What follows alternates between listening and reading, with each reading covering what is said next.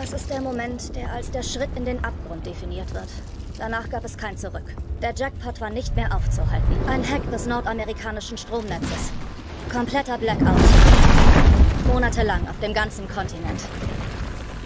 Ein immer häufiger auftretendes Phänomen, wie sich zeigte, weltweit. Das liegt nur sieben Jahre in meiner Zukunft. Eine Pandemie.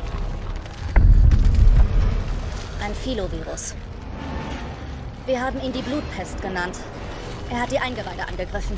Die Leber, Milz, Darm füllen sich mit Blut, bis der Bauch platzt. Umweltkatastrophen. Dürren, Hungersnöte, Antibiotika versagten. Der Kollaps der Agrarwirtschaft folgte. Kompletter Einbruch der Bevölkerungszahl. Etwas mehr als sieben Milliarden Menschen. Über vier Jahrzehnte etwa. Und dann kam das Ende.